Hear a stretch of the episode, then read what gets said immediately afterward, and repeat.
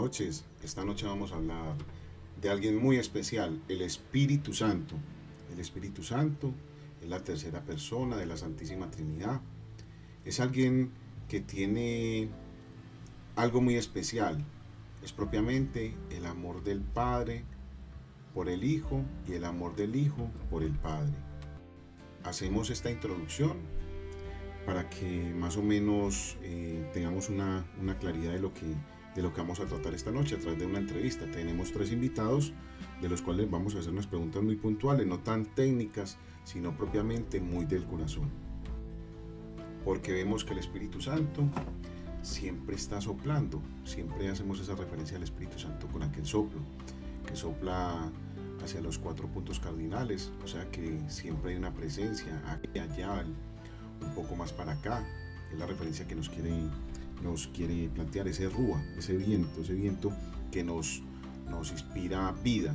Por eso, justamente desde la creación, el Padre infunde espíritu sobre cada uno de nosotros a la hora de la creación.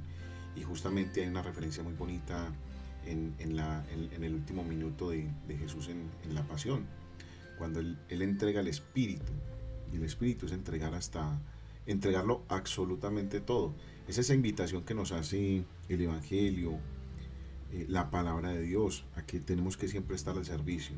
El Espíritu Santo siempre está al servicio de todos y sopla sobre todos, sopla siempre, continuamente, con mucho amor. Pero aquella Santísima Trinidad, hay una característica fundamental entre el Padre y el Hijo y el Espíritu Santo. Es la armonía. Es ese conjunto de la representación real de una sagrada familia, porque ahí se ve el amor infinito entre ellos y que nos hacen partícipes por el amor a que nosotros nos integremos a la familia de Dios haciéndonos hijos del Padre. Podríamos decir que Jesús con su amor infinito nos unge con el amor del Padre. Es algo que tenemos que tener claro porque gracias a ese amor Él nos hace partícipes de que seamos hijos de Dios. Y a través de ese amor nos sana, nos libera, nos ama, nos hace sus hijos, nos consuela, nos da la fortaleza, nos llena de, de todos esos frutos del Espíritu Santo, nos llena de gracias para que salgamos adelante por el amor con nuestra iglesia, con nuestra alma, a que estemos buscando siempre que todos seamos partícipes de este amor infinito, porque si lo hacemos exclusivo y excluyente, ahí no habita el Espíritu Santo. El Espíritu Santo fue hecho para todos y de pronto nos podemos confundir de espíritu, un espíritu del mundo, donde antes terminamos es creyéndonos más que otras personas. En conclusión, el Espíritu Santo es el que nos santifica y nos santifica especialmente a través de los sacramentos y la iglesia. Vamos a empezar nuestra, nuestra entrevista. Vamos con nuestra primera invitada. Buenas noches, estamos con Marcela Kirama, una mujer trabajadora, eh, madre, misionera. Eh, quería, quería hacerle unas preguntas eh, muy puntuales pero primero quiero contar con su consentimiento para poder grabar eh, esta entrevista y si usted está de acuerdo, proceder a la entrevista. Claro que sí, don Mauricio, yo estoy de acuerdo con realizar la entrevista. Bueno, doña Marcela, eh, esta pregunta tiene que ser de una manera sencilla, que le nazca del corazón, pero yo quiero que me cuente ¿Quién es para usted el Espíritu Santo? Don Mauricio, para mí el Espíritu Santo es Dios mismo, eh, en la tercera persona de la Santísima Trinidad. Eh, fue un regalo que se nos dejó o que nos dejó Jesús. Eh, es representado pues como en, la, en las Sagradas Escrituras de diferentes maneras, pero en sí es como el consolador, ese mensajero que se nos, ese regalo que se nos dejó a los seres humanos a las personas para, para ser guiadas, para ser consoladas y para permitirnos escuchar la voz del Padre. Bueno, doña Marcela, el Espíritu Santo es la tercera persona de la Trinidad. Sabemos que es una presencia real del amor de Dios. En pocas palabras, cuando nosotros hablamos de la Santísima Trinidad, está el Padre y está el Hijo. Ese amor eh, inmenso, desbordante, ese amor loco, si lo podríamos decir, le podríamos decir de cierta manera, que es el Espíritu Santo. Por eso el Espíritu Santo, ¿qué puede hacer en nuestras vidas? Nos puede liberar, nos puede transformar. Vemos que ha actuado desde, desde la misma creación, revoloteando a través de, de, los mares, de los ríos, como, como nos lo cuenta el relato del Génesis. Pero vemos que, que el, el Espíritu Santo nos hace una referencia especial, que es la gracia. Esa gracia que logró actuar en el pueblo de Israel en el tiempo de Jesús y sigue actuando en, este momento. Porque si no es por la gracia de Dios, si no les abre los ojos, si no los despierta, si no, si no les muestra el camino, el Espíritu Santo es el que nos hace esa invitación a que nosotros salgamos adelante. La pregunta es la siguiente. ¿Cómo ha actuado el Espíritu Santo en su vida? ¿Cómo ha actuado? Eh, ¿Cómo cree usted que ha tenido un, contacto totalmente fraterno con el amor del Padre y del Hijo en su vida? Bueno, Mauricio, em, el Espíritu Santo lo he recibido inicialmente pues en el bautismo, ¿cierto? Cuando se nos restablece la gracia. Em, pero de una manera muy especial y de manera particular, el Espíritu Santo lo he recibido y lo he sentido cuando le he abierto las puertas a la Santísima Virgen María en mi hogar. ¿Por qué? Porque ella es la esposa fidelísima del Espíritu Santo. Entonces, donde está la Santísima Virgen María, el Espíritu Santo viene, viene pues como este hogar o viene a la persona y a hacer pues como maravilla, ¿cierto? A, dejar, a dejarse penetrar en el corazón pues del, del ser humano, en especial pues particularmente como te digo de mi vida, eh, a nivel de las dificultades, de los problemas, de cualquier situación que deba tomar una decisión donde humanamente no puedo, viene esa iluminación también del Espíritu Santo cuando le invoco. Entonces, y viene, viene pues a actuar de una manera sobrenatural, donde me dice, pues definitivamente esto viene de, pues, de la gracia de Dios, de la mano de Dios. En las Sagradas Escrituras eh, nos cuenta el relato que el Espíritu Santo actuó de muchas maneras. Pero algo fundamental es que les quitaba el miedo.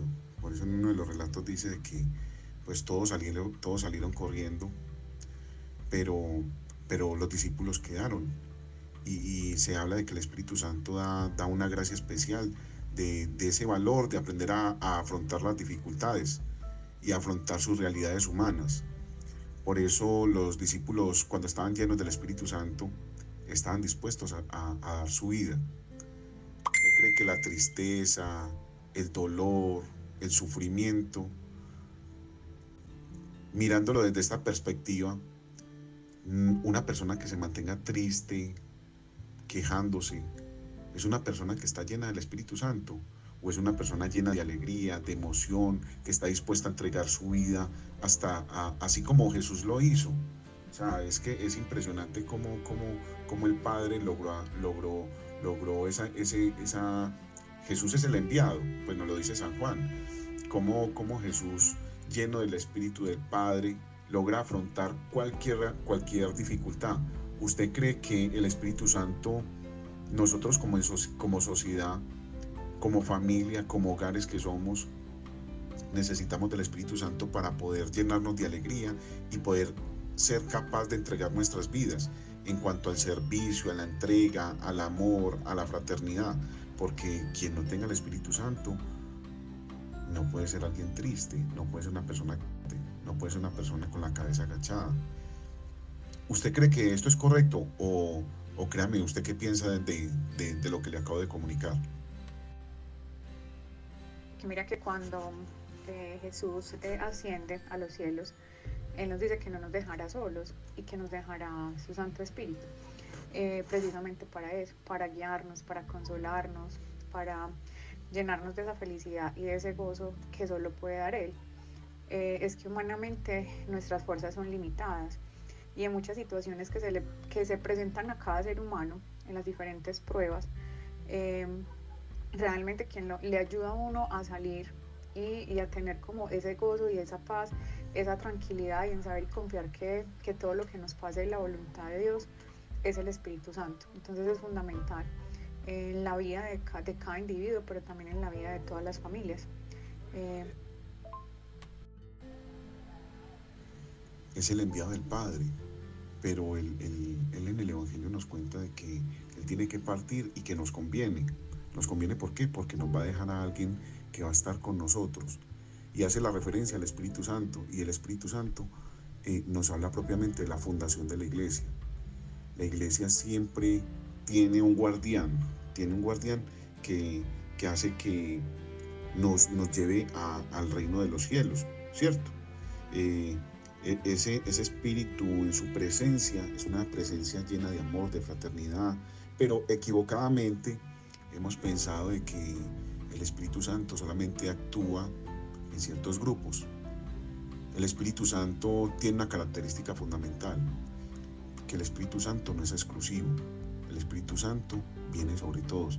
Y a veces nosotros como comunidades religiosas o laicales o como la misma iglesia, miramos con recelo que el Espíritu Santo pueda llegar a actuar en otras personas que no son muchas veces de, nuestros mismos, de nuestros mismos estas mismas creencias.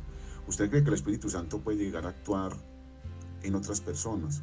Se lo digo por qué, porque es que el Espíritu Santo eh, vino sobre todo. Y, recordemos la, oración de, del huerto de Hexemaní, que, Jesús habla de que Él quiere que todos seamos uno, o sea, hay muchas comunidades y Jesús nos dice que Él va a ir a otras ovejas. Entonces es, como un texto muy ecuménico que está buscando la unidad de nosotros, de nosotros, principalmente como cristianos. ¿Usted cree que el Espíritu Santo puede actuar en otras personas que no son de nuestra misma comunidad o de nuestros mismos pensamientos? Eh, don Mauricio, claro que sí. Yo creo firmemente en que el Espíritu Santo eh, se manifiesta en otras personas, en otras, eh, digamos, religiones, siempre y cuando sea invocado con amor. ¿Por qué? Porque si el Espíritu Santo no actuara, no sería Dios, ¿cierto? No sería ese Dios mismo que, que está para buenos y malos. Eh, igual tú sabes que eh, el Espíritu Santo va a actuar que es de acuerdo a la apertura del corazón de cada persona. De hecho, mira que incluso en la Sagrada, en el Evangelio, en la Sagrada Escritura dice un momento en que los discípulos dicen, eh, Señor, mira, lo que pasa es que están expulsando demonios, están em, haciendo milagros y no hacen parte de nosotros. Y Jesús dice, déjalos, porque eh, si, si no están en contra de mí, pues también están con nosotros. Entonces yo creería que que el Espíritu Santo sí actúa de acuerdo a la apertura del corazón como del ser humano y de, de, la, de la recta intención.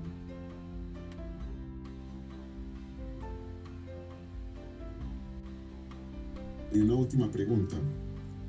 Eh, cuando nosotros hablamos de la Santísima Virgen María, de, la llena de gracias del que, que esa expresión tan, tan espectacular, tan hermosa, que vemos que el Padre derramó una gracia especial, impresionante por encima de cualquier humanidad sobre la Santísima Virgen María, pues nosotros vemos esa expresión pues insuperable, ¿cierto? Pero cuando San Juan Bautista nos dice que el Espíritu sobre Jesús se dio sin medida. A ver, más o menos para que me entiendan. Eh, la Virgen María la llena de gracia. Uno diría, es insuperable, insuperable. Pero llega un texto donde pensamos que es insuperable y vemos cómo el Padre se revela en el Hijo nosotros vemos eh, que, el Hijo termina revelando a su Padre a través de la crucifixión. Es un texto hermosísimo, pero ¿cómo es que San Juan Bautista eh, en el prólogo de San Juan nos dice que Jesús ha recibido un espíritu sin medida? O sea, es inagotable, es, es una fuente Jesús de, de ese espíritu de que no, tiene comparación con nada por encima de la Santísima Virgen María, la que, que ¿Crees que para, para nosotros abordar el Espíritu Santo, para llenarnos del Espíritu Santo, no podemos mirar la Santísima Trinidad de una manera como tan individual. Obviamente tenemos que pensar en Jesús, en el Padre, en el Hijo. Pero eh, en pocas palabras, ¿usted cómo ve de qué manera nosotros tenemos que pedirle la gracia al Señor como iglesia? O sea, ¿quién nos va a custodiar? ¿Quién nos va a cuidar? ¿Y quién nos va a llevar hasta el último momento, el último momento de nuestras vidas para encontrarnos con el Señor? Y claro, eh, bueno que haga la referencia de que la Santísima Virgen María es la esposa del Espíritu Santo. Sí, Mauricio, mira, lo que pasa es que eh, Dios desde su infinidad de amor nos ha dejado diferentes medios para nosotros, digamos, como que alcanzar el Espíritu Santo, sentir el Espíritu Santo o llenarnos del Espíritu Santo, ¿cierto? Como la Santísima Virgen María, eh, la vida de algunos santos. Pero realmente quien puede guiar a la iglesia pues, es el Espíritu Santo, pues en sí, ¿cierto? Eh, invocar la presencia del Espíritu Santo porque Él es el mismo Dios. Entonces, obviamente, pues hay que invocarlo directamente a Él sino que Él conoce nuestros corazones, conoce nuestra humanidad y sabe que en nuestras debilidades, en, cada ser humano hay una manera particular de cómo, de cómo sentirse de pronto, digamos, como atraído. Y eso es lo que hace el Señor, coquetearnos constantemente, ¿cierto? Entonces, pero sí, para la dirección de la iglesia, pues es a través de, directamente como del Espíritu Santo, a través de la cabeza de quién, pues del, del Papa. Entonces, es la dirección del Espíritu Santo directamente pues como el Papa, así como eh, le dijo a Pedro, ¿cierto? Eh, tú edificarás mi iglesia. Entonces creo que es directamente pues como el Espíritu Santo a través de la dirección del Papa. Bueno, doña Marcela, eh, le agradezco mucho por su atención y muchas gracias por la entrevista. creo que el Espíritu Santo nos iluminó en esta entrevista y se me vino a mi corazón de que eh, así como el Señor hace regar su gracia, como, como la lluvia que cae a, los pobres, a los ricos, a los necesitados, Él no mira sin distinción ninguna. O sea, su gracia se derrama totalmente. Él hace y, solamente el alma decide si acoge esa gracia, esa infusión del Espíritu Santo, para que haya una comunión con, con Él, con nuestros hermanos, con el Espíritu Santo, con, con, Jesús y con nuestro Padre en el cielo. Dios le pague, doña Marcela, y muchísimas gracias por la entrevista. Hola Juan Felipe, ¿cómo estás? Juan Felipe Bello. ¿Estás listo para la entrevista? Mi segundo entrevistado es Juan Felipe Bello, un joven de 17 años, estudiante, eh, con una gran proyección y también es misionero de una comunidad, eh, un hombre muy bien formado y le estoy pidiendo la autorización para que esta entrevista pueda llegar a ser eh, publicada. Claro que sí, esta entrevista tiene todo mi permiso para poder ser publicada. Bueno, Juan Felipe, empecemos por la pregunta más básica. No necesariamente tiene que ser una respuesta técnica, teológica, una respuesta de carácter académico, no. Cuénteme, ¿quién es para usted el Espíritu Santo. Dígalo desde su corazón y, qué cree que ha logrado usted con, con el Espíritu Santo. El Espíritu Santo para mí es el amor entre el Padre y el Hijo, entre Dios Padre y el Hijo. Eso lo hace ser la tercera persona de la Santísima Trinidad. Y el Espíritu Santo para mí, sinceramente, y lo digo muy directamente, es el consolador. El Espíritu Santo es aquel que llega a tu alma en el momento preciso, aquel que te saca de esos momentos donde la humanidad no puede llegar y es el Espíritu Santo aquel que te favorece. El Espíritu Santo, como lo decía, la compañía, es aquel que te acompaña en los momentos más difíciles y también en los momentos de más alegría. Entonces para mí el Espíritu Santo ha sido la guía de la Iglesia Católica y de los misioneros y de los católicos en sí y también de todas las personas. El Espíritu Santo se da en medida de que el hombre abre su corazón y en medida de ser quiere conocer a su Dios porque el Espíritu Santo es el experimento verdadero del amor entre el Padre y el Hijo. Es un regalo celestial que se nos da a cada uno de nosotros.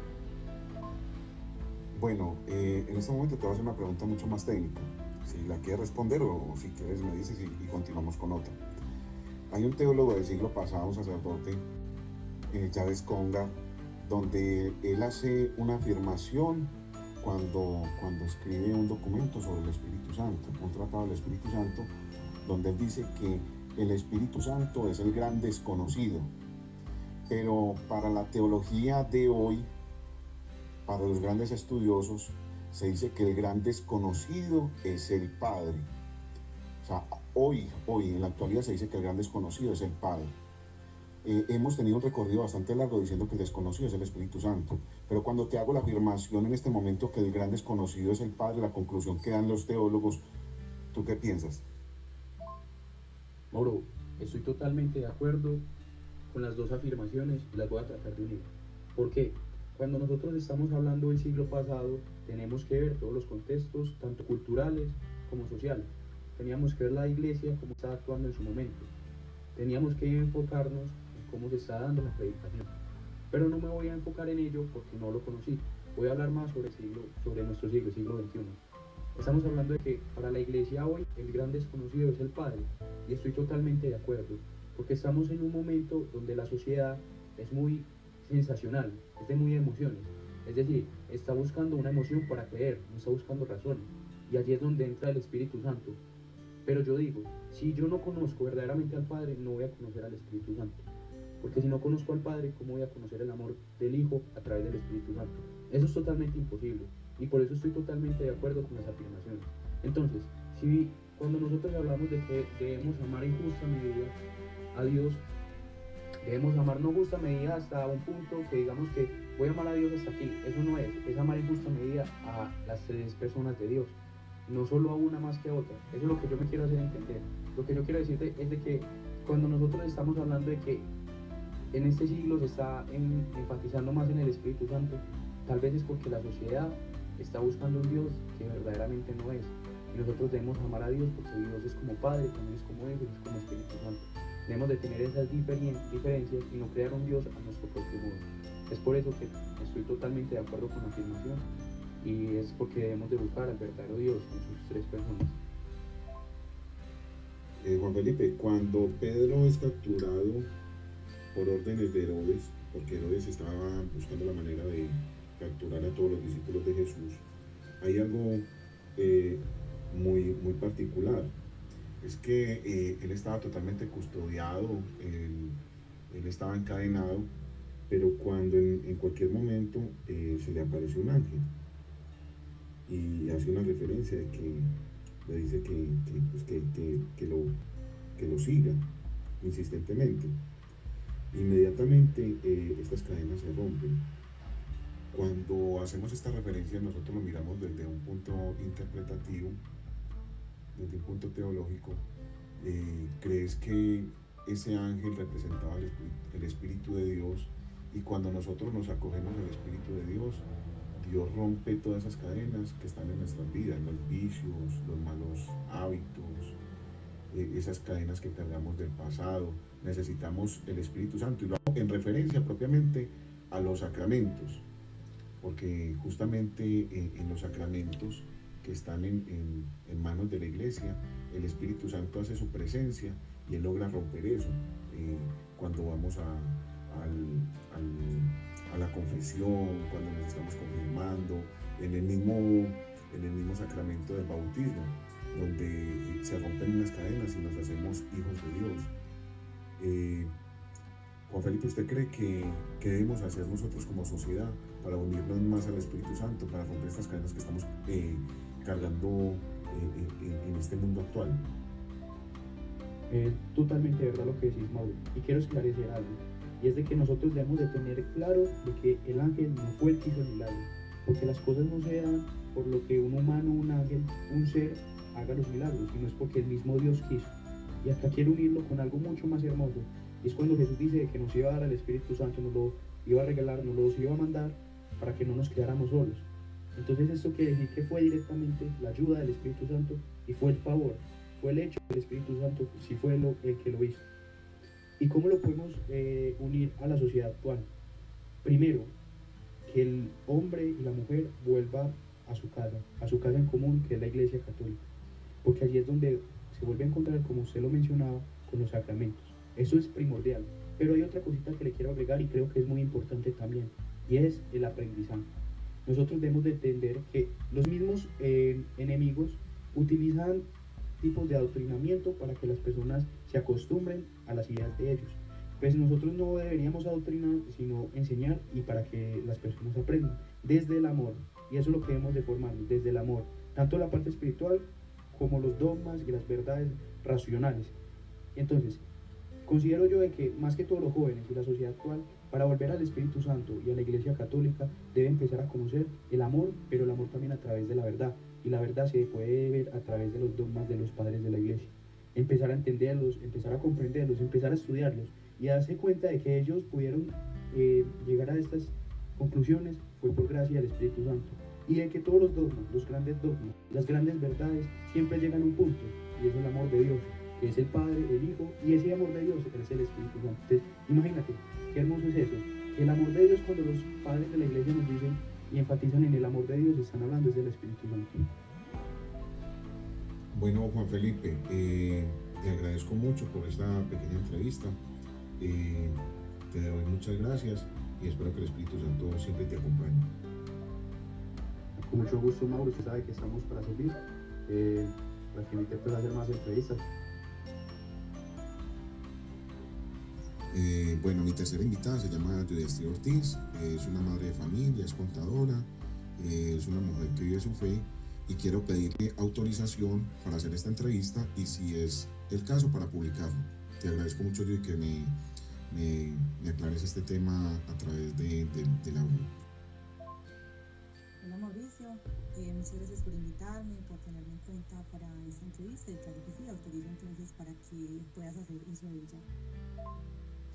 Muchas gracias, Judy. Bueno, el día de Pentecostés, el Espíritu Santo hace presencia en, ante, los, ante los discípulos de Jesús, ante sus apóstoles. Hay algo muy particular. Allí estaba la Santísima Virgen María. ¿Usted qué relación ve entre el Espíritu Santo, la Santísima Virgen María y la Iglesia?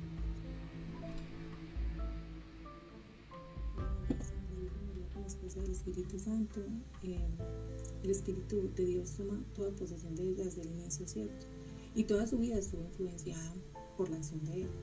Y esto culmina como en ese momento de la anunciación, donde el Espíritu toma total posesión de ella para ser la madre de nuestro Redentor y eh, se convierte como en ese sagrario del Espíritu Santo y es ahí donde Él habita.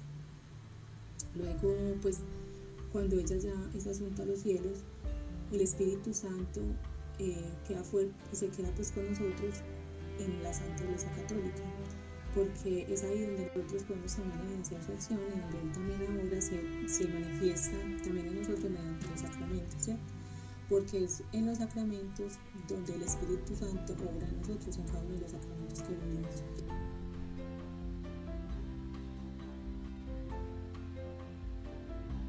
En un texto bíblico nos recuerdan de que Jesús es el Hijo unigénito. Pero en carta a los romanos, eh, Él le pide al Padre que sea el Padre, así como es Padre de Él, desde, desde siempre, que sea el Padre de nosotros. Por eso Jesús pasa de ser eh, el unigénito al primogénito, el primero entre muchos.